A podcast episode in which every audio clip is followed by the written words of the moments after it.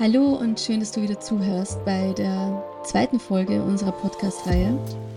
Heute möchte ich dir ein bisschen was von unserem zweiten und dritten gemeinsamen Monat erzählen, in dem es ganz bewusst um deine Gedankenwelt, um deine Blockaden aber auch und um deine Selbstsabotagemuster gehen wird und um deine Werte gehen wird.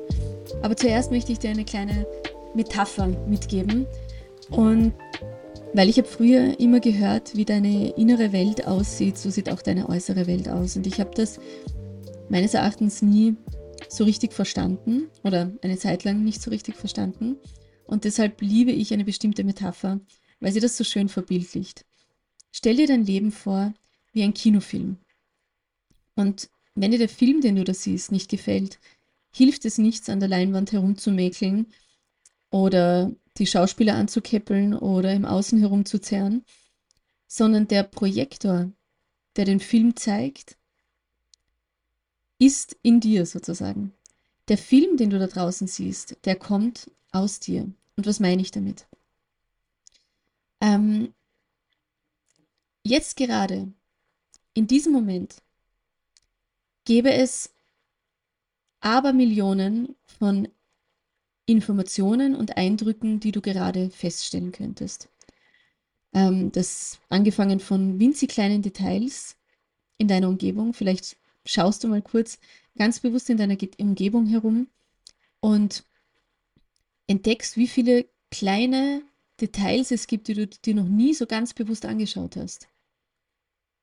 Ich schaue zum Beispiel gerade auf so eine ähm, Raufaserwand und denke mir, ja, diese ganzen kleinen Punkte oder wenn ich aus dem Fenster rausschaue, diese, die verschiedensten Blätter auf den Bäumen und so weiter. Ich könnte mir jedes einzelne Blatt einzeln anschauen, sozusagen. Es gibt so viele Informationen und Eindrücke, die gleichzeitig festgestellt, wahrgenommen werden könnten. Oder ganz simpel auch, dass du dich vielleicht gerade gar nicht darauf konzentriert hast, wie du gerade da sitzt, ob dir dieses, diese Sitzhaltung eigentlich gerade angenehm ist, ob deine Füße kalt sind oder warm, wie sich dein linker Ringfinger anfühlt.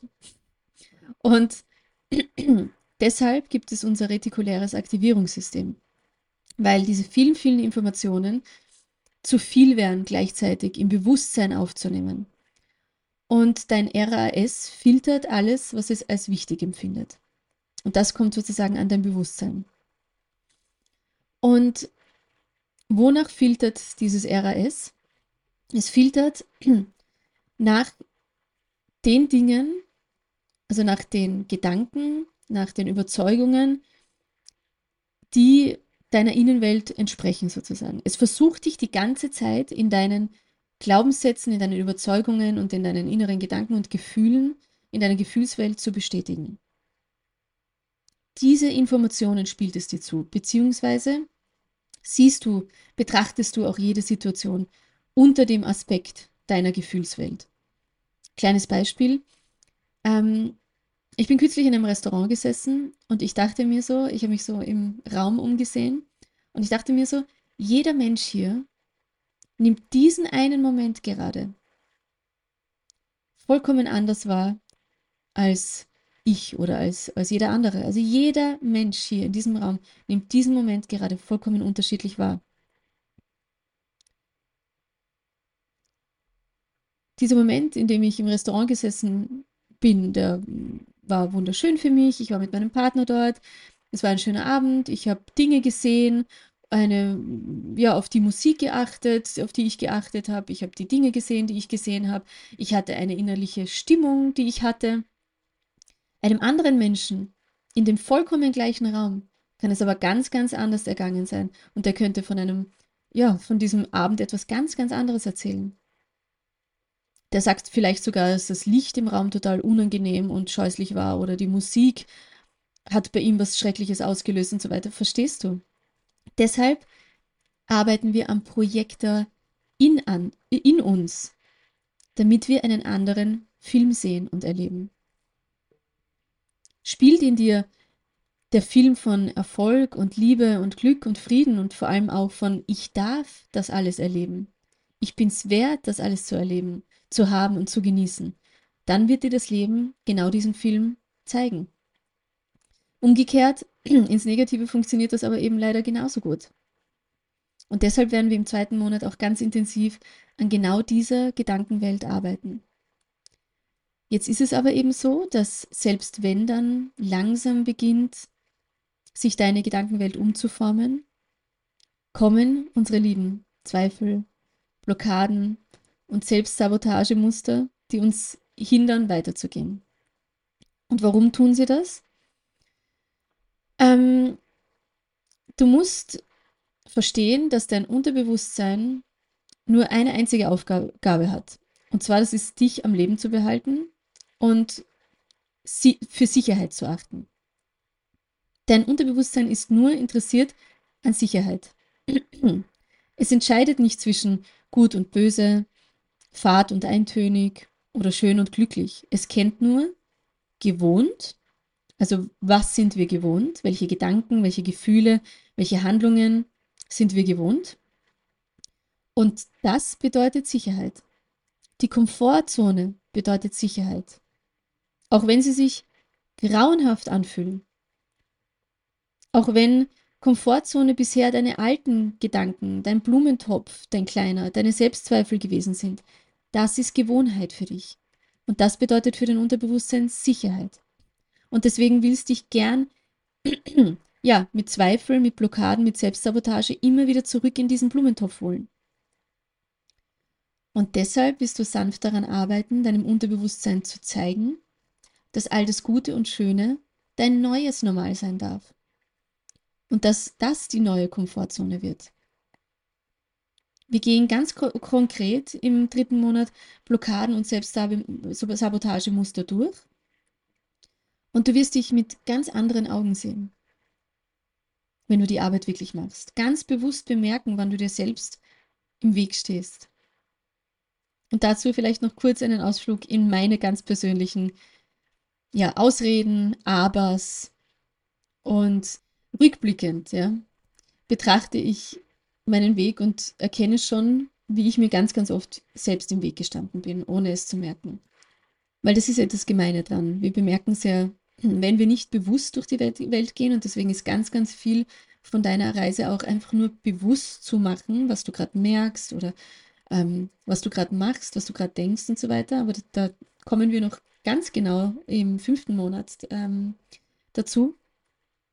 Und also hatte auch ich Ausreden und die waren vielfältig und kreativ. Ich habe mir Sachen gesagt, wie dass ich keine Zeit habe. Vor allem auch gern, ich schaffe das nicht. Ähm, dass ich zu beschäftigt bin, um an mir zu arbeiten oder meine Träume zu verfolgen. Aber ganz ehrlich, heute weiß ich eben, dass das eine Angst war, die mich gelähmt hat. Eine Angst, auf die Nase zu fliegen.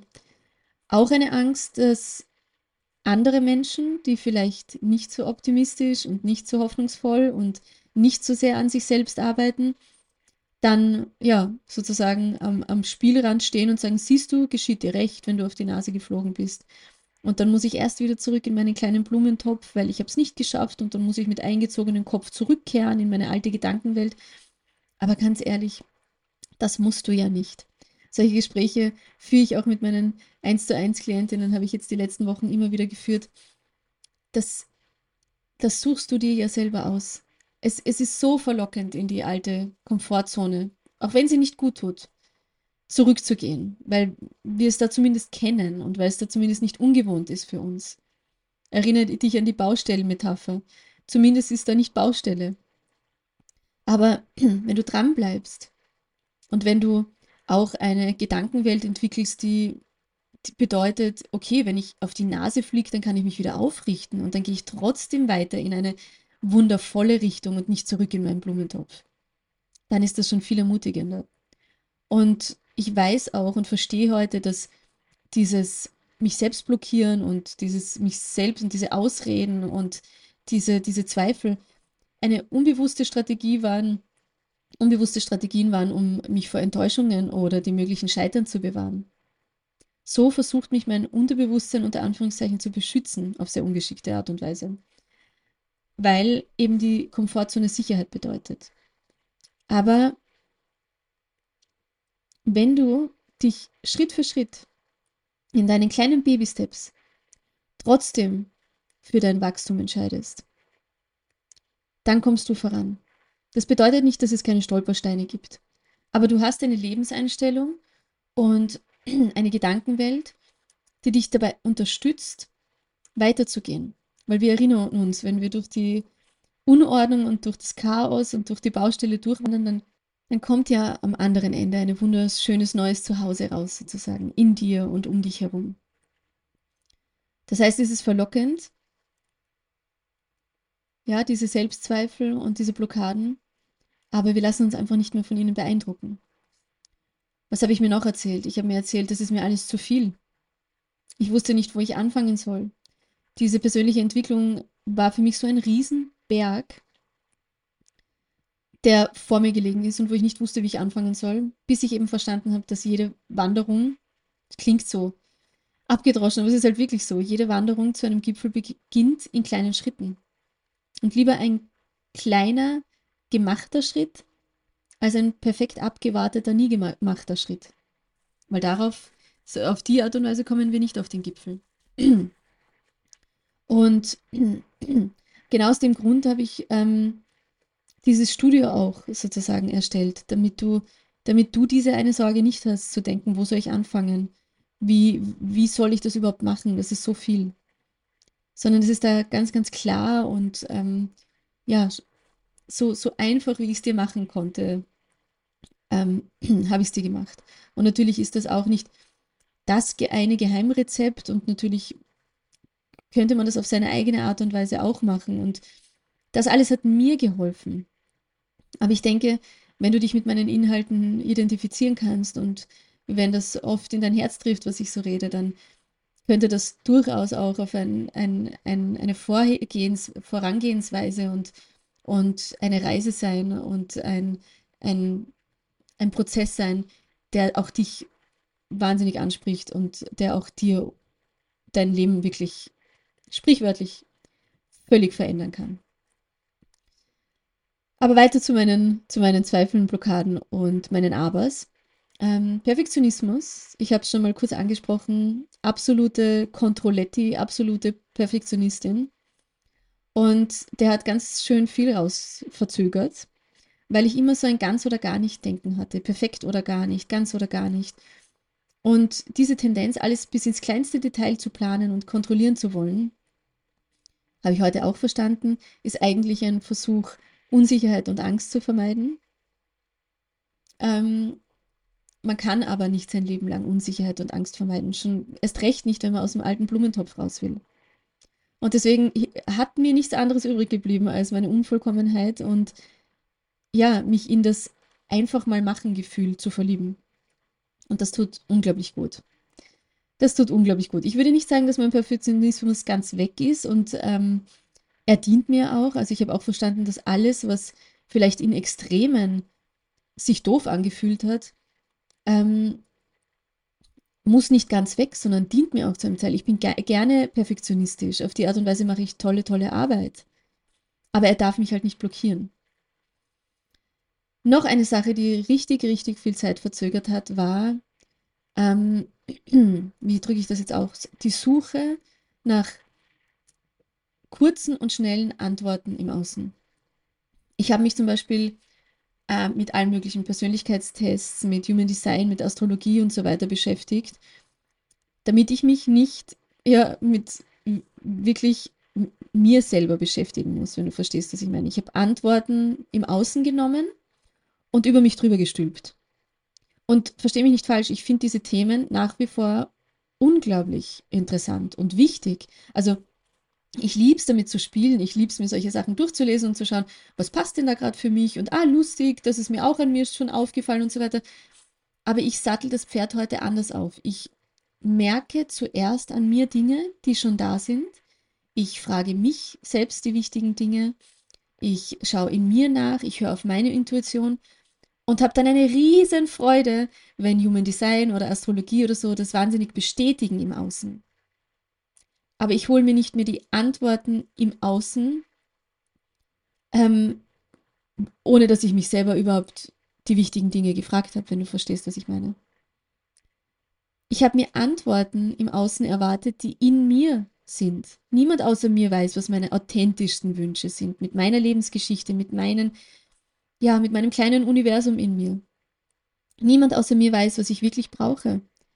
Niemand weiß, was mich glücklich macht. Niemand außer mir weiß, dass, was mich als Beraterin vielleicht so besonders macht. Oder über welche Themen ich voller Stolz reden kann. Und das habe ich nach einiger Zeit verstanden. Und die echte Wende kam wirklich erst, als ich gelernt habe, in mich zu hören, statt im Außen nach Antworten zu suchen und jeden irgendwie darum zu bitten, mir den Antworten zu geben, wie ich denn weitermachen soll. Wie gesagt, die Bestätigung zu bekommen oder sich ähm, ja gerne damit zu beschäftigen und sich zu fragen, aha, so passt das auf mich und interessant und so, das liebe ich. Aber sie sollten dir nicht die Antworten geben, die du dich traust, dich selber nicht zu fragen. Ähm, ein ganz großes innerliches Argument gegen das Manifestieren meiner großen Träume zum Beispiel, also gegen ja, diese großen, neugierigen Augen, die die, die, die Mini-Sophie schon hatte, gegen neue, wunderschöne, wohltuende Gedanken und gegen den Aufbau meines Selbstwertgefühls war, aufgepasst, das ist doch nicht die Realität. Oh, Erstens, wie oft ich diesen Satz von mir selber schon gehört habe und zweitens, wie oft ich diesen Satz im Außen schon gehört habe. Wenn ich über Dinge spreche, dann kamen schon mal die Kommentare, sehr nett, ähm, was du da teilst und ganz, ganz toll, aber das ist nicht die Realität. Und bitte lass mir dir eine Sache erklären. Wenn ich mir gesagt habe früher, das ist doch nicht die Realität, dann hatte ich sogar recht. Denn es war zu dem Zeitpunkt nicht meine Realität. Ich hatte ja jetzt jahrelang gelernt und vorgelebt bekommen, dass die Welt böse ist, dass ich Selbstzweifel haben muss, dass es Niederlagen gibt, dass Niederlagen katastrophal sind, dass es Neid gibt, wenn man etwas Gutes teilt, dass, dass Angst da sein muss. Kurzum, mein kleiner Blumentopf war zu dem Zeitpunkt meine Realität. Diese kleine graue, eintönige Gedankenwelt war unter Anführungszeichen meine Realität. Aber das bedeutet nicht, dass das so bleiben muss.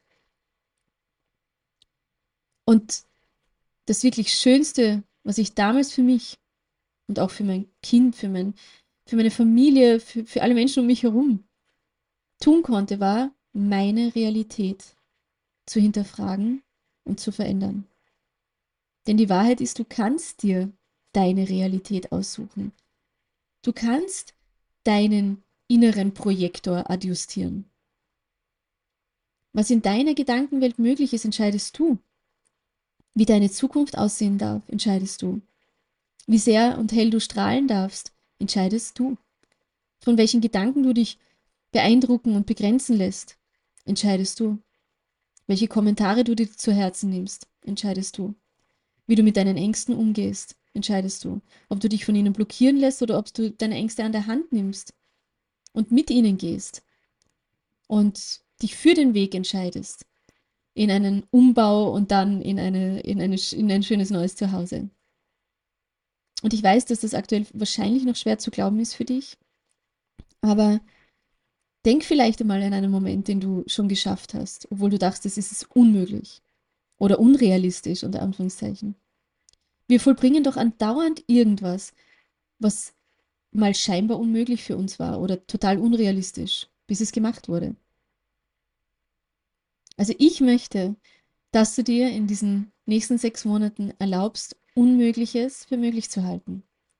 Denn so zeigt dir das Leben genau diesen Film. Und all die Veränderungen, die ich eigentlich nicht angehen wollte. Genau aus diesen Selbstzweifel, aus diesen Ängsten, aus diesen Blockaden, für die ich tausend Ausreden hatte. All die Veränderungen, die ich trotzdem gemacht habe, weil ich meine Angst an der Hand genommen habe, haben in kleinen Schritten, in kleinen Schritten dazu geführt, dass ich heute eine so viel stärkere, selbstsichere, selbstbewusstere Version von mir bin. Und Veränderung braucht Zeit, wie gesagt. Und Rückschläge sind genauso Teil des Prozesses. Das bedeutet nicht, keine Angst mehr zu haben.